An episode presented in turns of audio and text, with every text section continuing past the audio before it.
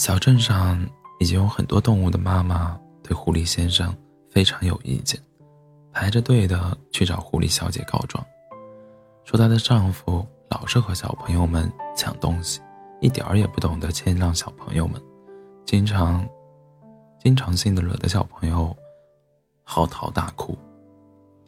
狐狸小姐肯定不相信的，在她的眼里，狐狸先生明明就是一个彬彬有礼的好狐狸。但还是耐着性子听其他动物妈妈吐槽诉苦，想着等他回家以后再问问是怎么回事。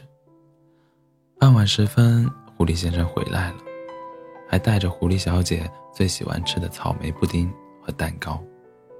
这是今天最后一份哦，我的运气真的是太好了。狐狸小姐高兴地接过甜品。把之前动物妈妈们的吐槽和诉苦的事情都忘记得干干净净了。晚饭后，狐狸夫妇手牵手出门散步。公园里广场上的秋千刚好空着，他们坐上，他们坐在上面荡秋千。狐狸小姐的裙摆也随着秋千晃呀晃。这一刻，好温馨，好幸福。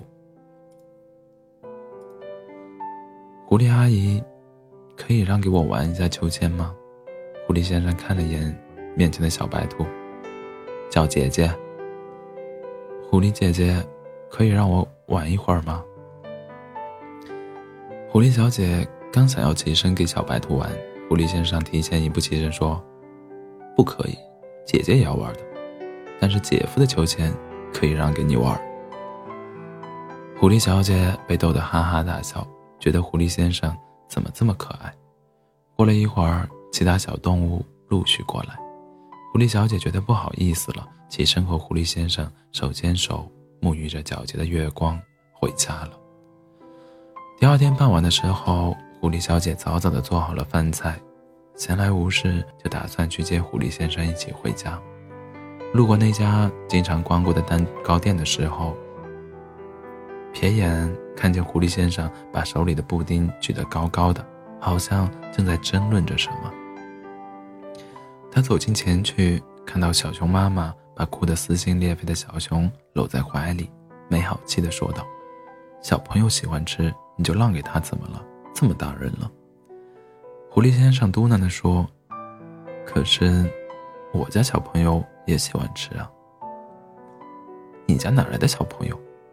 狐狸小姐突然想起之前妈妈们来告状的事，连忙上前拉住了狐狸先生：“给他们吧。”说着，把最后一个布丁塞进了小小熊的手里，拉着狐狸先生就出门了。我都这么大了，跟小朋友抢，怪不好意思的。狐狸先生停住脚步，看着狐狸小姐的眼睛说道：“你永远都是我的小朋友。”